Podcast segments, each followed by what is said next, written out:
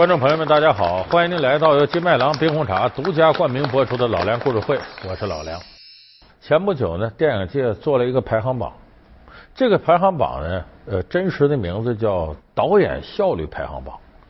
就说呢，把你一个导演呢，当然这个导演得是最近这些年来呢，至少有五部以上的片子在院线播出，就是在市场上投放了。这样一部电影呢，总共他得至少拍摄五部以上，才能够进入这个榜单。然后把他呢拍摄电影的这个平均票房，就总共挣了多少钱，票房多少钱，统计出来平均数字，然后除以呢他导演的费用。为啥叫导演效率排行榜？就他拿的钱和他挣的钱比值是多少？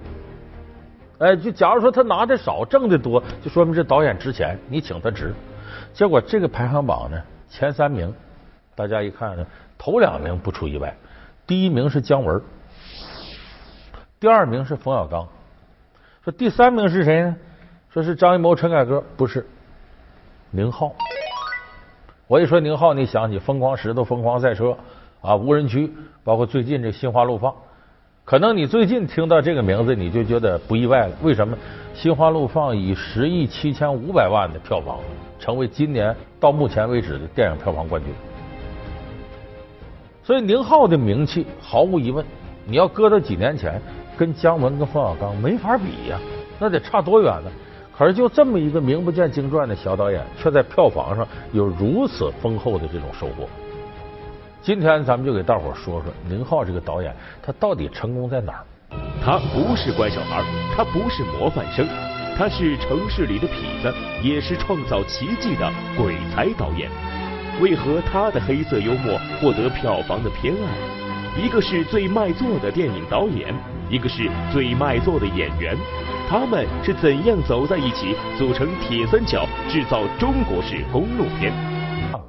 我就发现呢，身边很多人喜欢宁浩的片子，但是也有一些人不喜欢。比方说，有一部分女性观众，呃，我曾经跟这个呃中央电视台导演春晚的导演哈文，我们聊过天我说宁浩片子什么样？他说老梁，我就不喜欢宁浩的片子，为什么呢？这里边好人少。再一个很脏、很乱，有时候还有暴力。反正，在视觉上你看着，就是那些美好的东西，让你舒服的东西不多。哎，他说的没错。咱们看宁浩片子里边，每个人物出场，脏、乱、丑、穷。你想，宁浩拍的人物里头有几个长得好看的？都很难看，就而且身上都脏了吧唧，要么是很土，要么是甚至沾着点血腥。是啊，那黑社会我也要啊！你是说十八相送没有问题？大灵堂送纸钱，丧葬服务一条龙，一条龙，这么好的服务，我天天在这里上班，恨不得都给我自己来一套。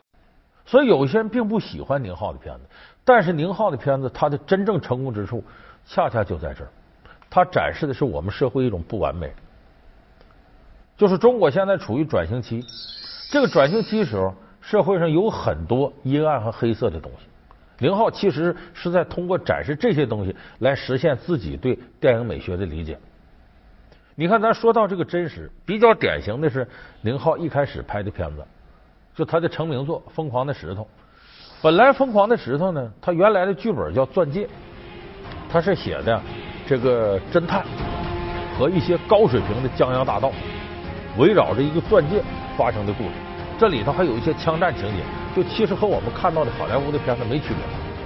当时宁浩拿到这本子也想按这路子拍，但是他发现呢，投资不够，技术也不够，想拍出好莱坞的那种警匪片几乎不可能。这时候他就想到，这个本子本身对于中国社会来说也不真实，哪那么些江洋大盗啊，哪那么些这个高水平侦探，哪来的钻戒？他就把这本子改了。他根据自己在社会新闻当中搜索到的素材呢，把这本子变成了一个被逼上梁山的这个保卫科科长成了侦探，然后一伙的笨贼成了江洋大盗，偷的东西也不是钻戒，而是在厕所里挖出了一块翡翠。故事发生地点是在一个开不出工资的破败工厂，所以在这个局面之下，他拍了这个疯狂的事。你敢冲？我打他！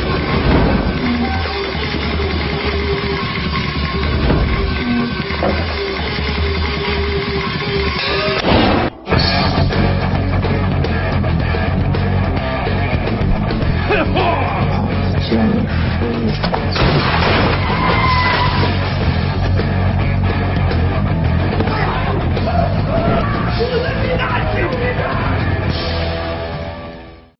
这不很多人看了之后，季节叫好，觉得哎呀，这厕所就我们家旁边那个，啊，这屋子就是我住过的。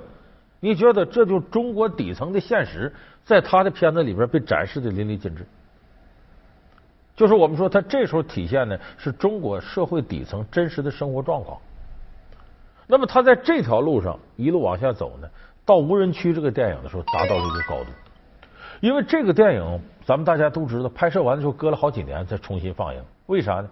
当初没有通过一个重要原因，这里头一个好人没有，就几乎所有人都是坏蛋。哎！哎！哎！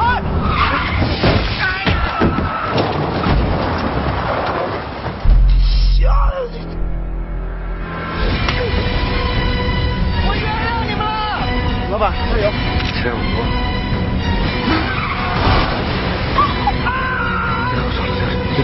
这是啥？死了！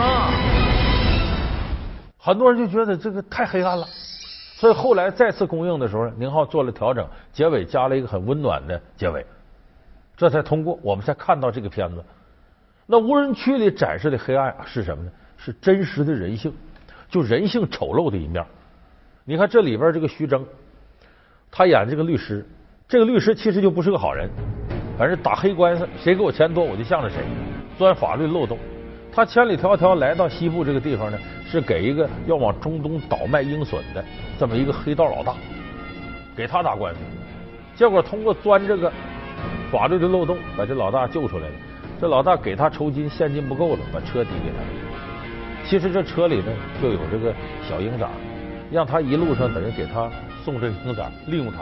结果这一道他碰到的土匪呀、恶霸呀、强人呐，还有这个很粗鄙的一些人。结果碰到这些人的过程当中呢，这个徐峥明明是在一个文明社会里头八面玲珑的律师，他突然间发现，在这个环境里边，他所有的社会技能全用不上，因为他直接面对的是最原始人性的丑陋一面。你看，典型的他对一个不守交通规则的卡车司机，他想啊以文明人角度训斥人，结果他遭到更深刻的侮辱。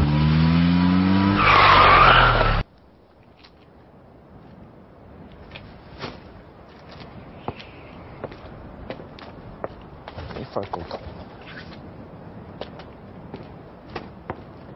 这次算我原谅你。我让你知道这一巴掌有多贵。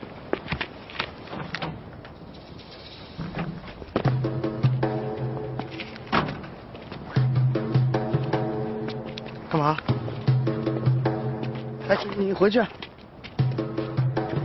你俩给我回去，听到没有？那么他这个灵感是怎么来的呢？就他是怎么样通过无人区这个想法来暴露人性的丑陋呢？这是宁浩在两千零四年在内蒙大草原上拍这个《绿草地》这个片子的时候，他得到的灵感。他当时剧组呢深入到了内蒙大草原，可是呢比较倒霉，这个投资方那边撤资了，这样好多人就离开剧组了。钱少，这个地方前不着村后不着店。这个时候，宁浩就感觉很绝望，就说在文明社会里，自己掌握的技能在这一点都用不上。所以在那种前不着村后不着店情况下，人原始的本能开始战斗，而人原始的本能大多数是丑陋的，因为你要为了生存，你会进入弱肉强食的一个丛林法则的世界。所以当时宁浩那一瞬间，脑海里产生了无人区的想法。为什么叫无人区？这地方如此荒凉，无人不是说一个人没有，而是。没有人类的文明的地方，所以当时宁浩就产生了这样的灵感，他构思了无人区这么一个电影，就是在这样一个前不着村后不着店的地方，人类现代文明的成果无法波及到这个地方，原始的丑陋开始茁壮成长。当然，最后在无人区里呢，他也留了一个光明的尾巴，就我说的这个徐峥，最后把打火机。扔到车上，车爆炸。他和那个黑老大同归于尽。他讲说，人类之所以区别于野兽，在于人类会用火。我怎么都想不起来那个讲故事的老师叫什么了，就叫他 Teacher Monkey 吧。但我还是想告诉他，我说的没错，人和动物最大的区别是人会用火。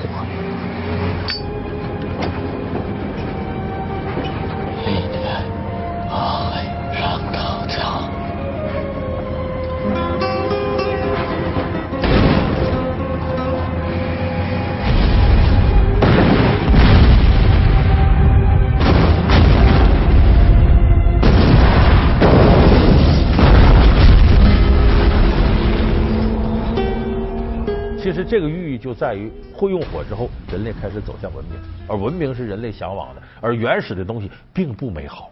所以无人区其实暴露的什么，就是真实的人性。就是宁浩在通过大量的这样的东西，在体现我们社会的真实，在告诉大家，真实就等于不完美，不完美在一定程度上就意味着丑陋。为什么他的电影里充满着一种黑色色彩？你想暴露这种真实的东西，就是脏乱差这些东西，它一定是不完美的东西。他不是乖小孩，他不是模范生，他是城市里的痞子，也是创造奇迹的鬼才导演。为何他的黑色幽默获得票房的偏爱？一个是最卖座的电影导演，一个是最卖座的演员，他们是怎样走在一起，组成铁三角，制造中国式公路片？老梁故事会为您讲述《宁浩》，我用真实闯天下。老梁故事会是由金麦郎冰红茶独家冠名播出。当然，你要想把这些不完美的东西体现出来，如果仅仅是为了暴露这个，那你拍纪录片好了。宁浩毕竟是作为一个导演，他的情怀是呢，我暴露这种不完美呢，是希望我们这社会完美；我暴露一种原始呢，目的是让大家向往文明。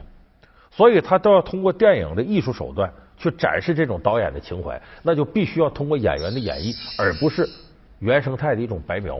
它不是纪录片，所以宁浩作为一个鬼才导演，他也挑准了两个扎实的合作伙伴来演绎这个。就是谁去负责更原始的东西，谁去负责现代文明的东西，谁去体现原始的纯真，谁去体现现代文明的一些丑陋。就双方是互相渗透的，有些东西是有延续性的。他挑准了两个人，头一个就是黄渤。黄渤呢，带着小哥嘛，什么事情都做，感觉很聪明。嗯，对，我觉得这样的，呃，在中国的叫啊，不是一线城市啊，二二三线城市很多很多这样的人。黄渤呢，这咱们得多说两句。这现在是五十亿票房的这个影帝了。当年黄渤呢？他确实是歌手出身，然后黄渤也到处各地走学，呃，最后还有一段时间回家开工厂，呃，想挣点钱，结果这些他都不如意呢，考到了这个电影学院的配音系，开始走上演戏道路。就是黄渤的底层经历是特别丰富的。为什么黄渤能有今天的成就？你大家注意，你会发现草根演员像王宝强这样的，始终他的演戏里头有些无法约束的东西。就是不够圆熟，而一些技巧很完善的演员又不接地气。黄渤恰恰是既受过学院派的训练，又受过草根本身生活经历的熏陶。这不这就行了？你非得射干嘛？这么好的祥子，可惜了，可惜了，可惜了。嗯？你还做啊？所以他，我们看他。演的本身接地气，但是在规矩套子里头特别准，这是黄渤了不起的地方。那么一开始宁浩看中他呢，是黄渤演了一个片子叫《生存之民工》，他里边演一个，你真喜欢我？有一幕戏呢，一下子打动了宁浩。这是电视剧，就是说一个女孩喜欢你什么时候开始喜欢我的？又有点自卑，又有点兴奋，带点激动。啊，看他看上我，当时脸上的表情特别生动。我第。第一次看见你，我我我也挺喜欢你。你喜欢我哪儿啊？嗯，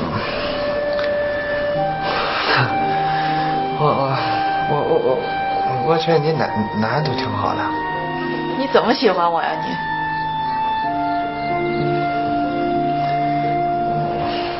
我我也不知道，我就是每每次每次干完活。回去吧，我就躺床上老睡不着觉，老寻思你。宁浩一看说：“这个人太会演戏了。”他这一眼盯上黄渤了，今后的戏基本上每部戏里他就要找黄渤来演。而黄渤恰恰呢是把现代社会里啊城市小市民的形象给演活了，就是小市民里的屌丝形象啊，穷的不行了，啊，素质也不高。但是呢，骨子里头的不恶，挺善良，因此处处碰壁，处处倒霉。黄渤是把这样的人物形象给演的活灵活现。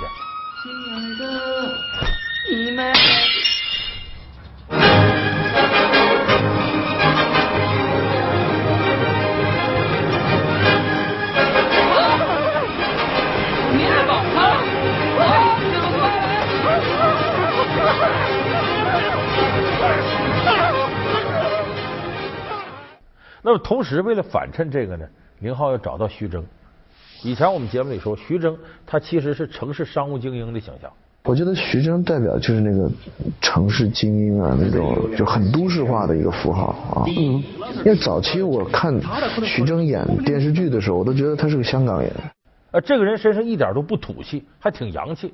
如果宁浩的电影里都是这些土气的东西，那可能他的风格和反差不那么明显。有了这么徐峥加入，他跟黄渤之间形成这种气场上的反差，往往是宁浩电影里最大的卖点。狼吃肉。狗吃屎，优胜劣汰是生存法则。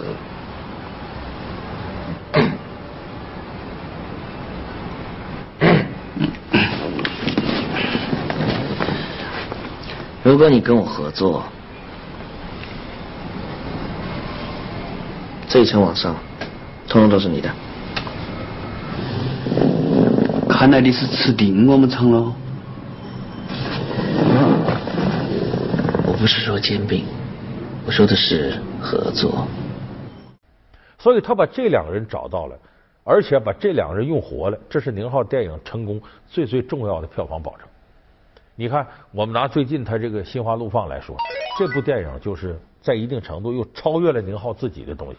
就以往我们看宁浩的片子里边，他说脏乱暴力，但是这个片子里边呢，这个脏乱是一如既往的，而且这个过程当中，徐峥。和黄渤两个人走上这个一路西行的过程当中，其实是一个典型的心灵治愈过程。我现在要泡不上，我是你儿子。女人都一样，是不是有钱就可以有玩，有钱就可以跟别人跑？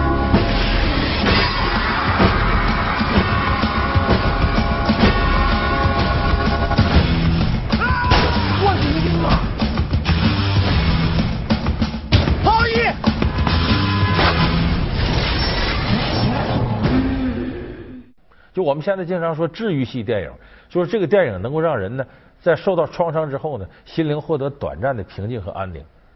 就它体现的东西呢，又超越了原先无人区那种揭露丑陋，在揭露丑陋的同时呢，它又向你展示了希望，展示了美好的东西。所以结尾呢，是徐峥和黄渤两个人都找到了各自幸福的归宿。我本来一个白色婚礼，我没想搞成这个样子的。古今大战秦俑情了变成啊啊！我是导演岳小军。哎，没咋了。哎呀天哪，你还知道来啊？伙伴，其实呢，今天是双喜临门，这 不仅好意。这是东东的闺蜜小北，合作的开年大戏。可是握个手啊！哎，你好，哥好。下面呢，有请好意的好基友。但是这个电影不落俗套在于哪儿？为什么我说他宁浩自己超越了自己呢？就当我们看这电影的时候，你都会理解成袁泉从这边出发，黄渤跟徐峥从这边出发。双方的交叉点就是黄渤找到了幸福。黄渤不是被老婆背叛抛弃了吗？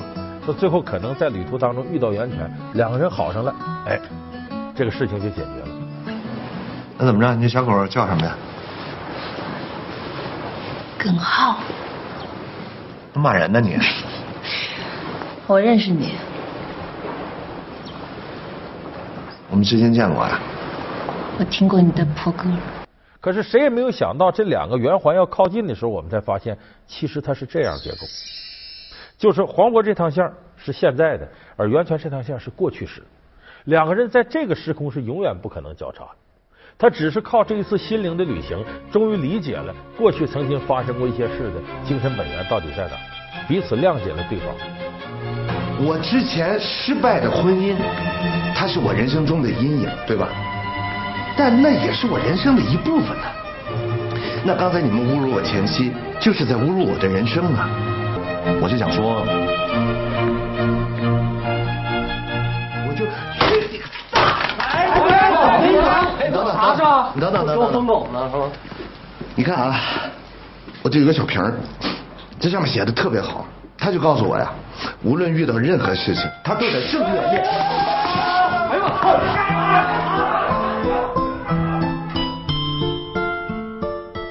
所以，这其实，在时空上错位这一点，我在看这部电影时候，我也没有想到。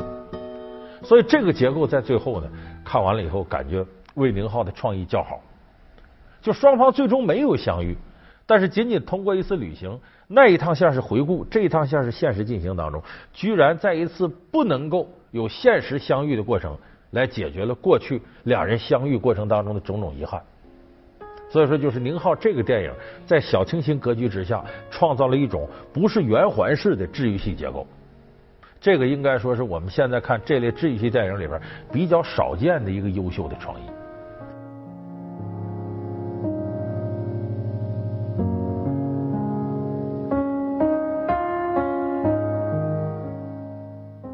所以说，这个《心花怒放》呢，里边也同样有很多反映阴暗的黑的东西，但是它给我们带来了希望。其实，对于我们现在导演来说，我倒觉得很多导演呢，呃，有的时候刻意的去追求主旋律和正能量，这没有错。但是，关键你所有的主旋律和正能量要建筑在真实的基础上。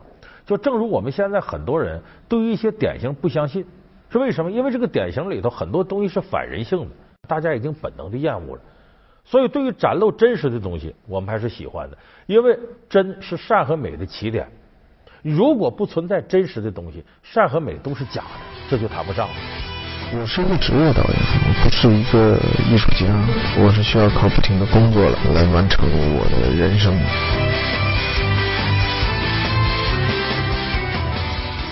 所以，宁浩创作最可贵之处呢，他是展露了真实。在这个基础上，宁浩在一步一步向善和美靠拢。